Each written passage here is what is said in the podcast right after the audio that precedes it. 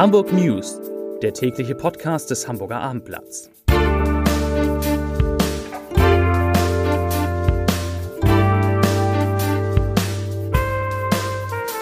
Herzlich willkommen. Mein Name ist Bernd Röttger und ich freue mich, Sie heute einmal wieder in unserem täglichen Hamburg News Podcast am Mikrofon begrüßen zu dürfen. Heute geht es um Hagenbecks Tierpark, um russisches Gas, um gefährliche Stadtteile und gesunde Ernährung. Aber zunächst einmal wie immer die Top 3 der meistgelesenen Geschichten auf abendblatt.de. Platz Nummer 3. Hamburger Initiative, so soll das Problem der Gasversorgung noch in diesem Jahr gelöst werden. Platz Nummer 2. Nach 20 Jahren Polizei verhaftet Auftragsmörder vom Kiez. Platz Nummer 1. Kriminalität in Hamburg so sicher oder unsicher ist ihr Stadtteil. Kommen wir nun zu den Themen des Tages. Der Streit im traditionsreichen Hamburger Tierpark Hagenbeck hat eine neue Eskalationsstufe erreicht. In einem offenen Brief, der dem Hamburger Abendblatt vorliegt, fordern die Mitarbeiter die Absetzung des Geschäftsführers Dirk Albrecht. Denn unter Zitat der aktuellen Geschäftsführung haben sich die Arbeitsbedingungen und der Umgang mit den Kolleginnen und Kollegen in eine unerträgliche Richtung entwickelt, schreiben die Angestellten. Gegenüber dem Abendblatt wies Albrecht die Vorwürfe zurück. Er sprach erneut von falschen Behauptungen und einer Kampagne gegen ihn. Der Tierpark habe sein menschliches Miteinander verloren, so die Angestellten in dem Schreiben. Respektlosigkeit, Demütigung, Diffamierung, Diskriminierung und Bossing sind Bestandteile eines patriarchalischen Führungsstils, dem wir nicht länger ausgeliefert sein wollen, heißt es in dem Schreiben weiter. Es herrsche ein Klima der Angst, der Umgang mit den Tieren sei inzwischen besser als der Umgang mit uns, schreiben die Mitarbeiter.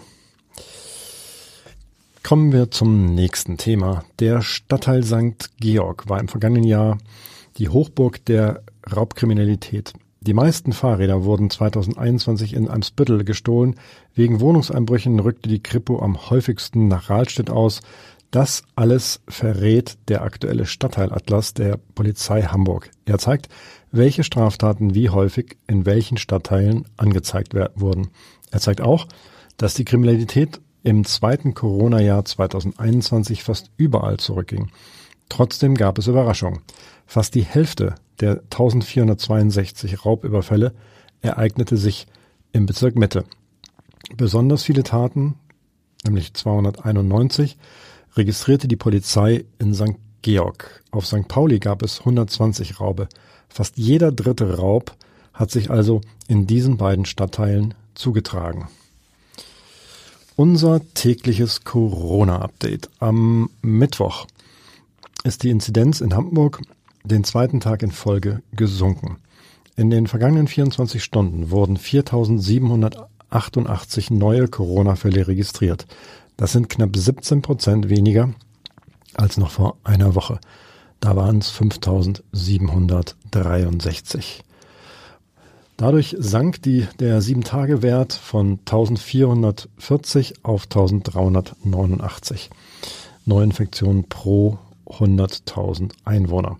Allerdings sind weitere elf Menschen an oder mit dem Virus gestorben. Insgesamt hat die Pandemie nun schon 2409 Hamburgerinnen und Hamburgern das Leben gekostet um Deutschland angesichts des russischen Angriffs auf die Ukraine unabhängig vom russischen Gas zu machen und die Energieversorgung im kommenden Winter sicherzustellen, fordert die CDU-Fraktion im Bundestag die Anschaffung schwimmender Flüssiggasterminals. Diese sogenannten FSRU-Einheiten, die Abkürzung steht für Floating Storage und Regasif Regasification Units, Gott, das muss man zweimal lesen, sollen in norddeutschen Häfen wie Brunsbüttel oder Stade die Anlandung von LNG äh, und dessen Umwandlung in den gasförmigen Zustand ermöglichen, bis an Land eine feste LNG-Infrastruktur aufgebaut ist.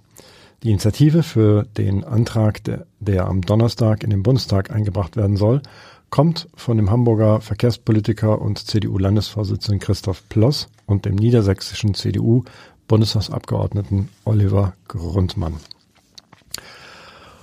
Und nun haben wir noch eine erfreuliche Nachricht. Umweltsenator Jens Kerstan hat nach seiner Krebs-OP die Amtsgeschäfte wieder aufgenommen. Er habe schon an der ersten digitalen, an ersten digitalen Terminen teilgenommen und werde in der kommenden Woche auch wieder in der Behörde präsent sein. Es geht ihm gut, sagte seine Sprecherin Renate Pinske. Allerdings habe der 56-Jährige noch mit den Nachwirkungen der OP zu tun und werde sich zunächst etwas zurücknehmen. Das sei aber nichts Dramatisches. Geplant sei, dass Kerstan vorerst halbtags wieder einsteige und sein Pensum dann langsam steigere. Wir wünschen weiter gute Besserung.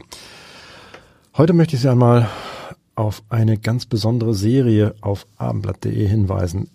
In 22 Schritten zu einem gesünderen Leben Abendblatt-Redakteurin Elisabeth Jessen spricht mit dem Ernährungsexperten Dr. Matthias Riedel über die heilenden Kräfte von Gemüse, Fisch und Gewürzen, über die schlimmsten Fehler beim Essen, über gefährliche Fertigprodukte und die Frage, warum Diäten nichts taugen. Der Hamburger Mediziner gilt als Koryphäe der Ernährungsmedizin. In der heutigen Folge erfahren Sie, welche Lebensmittel die Hautalterung verzögern und warum Mandeln und Parmesan perfekt sind. Alle Folgen finden Sie übrigens auf abendblatt.de slash them slash ernährungs-doc.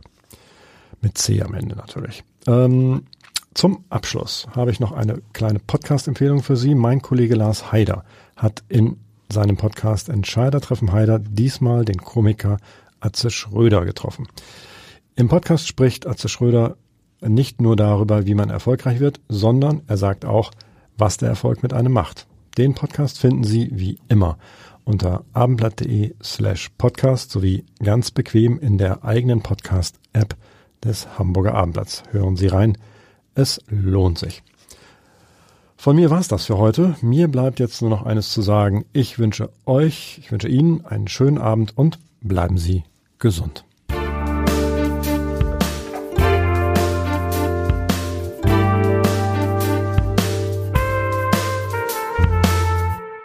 Weitere Podcasts vom Hamburger Abendblatt finden Sie auf abendblatt.de slash podcast.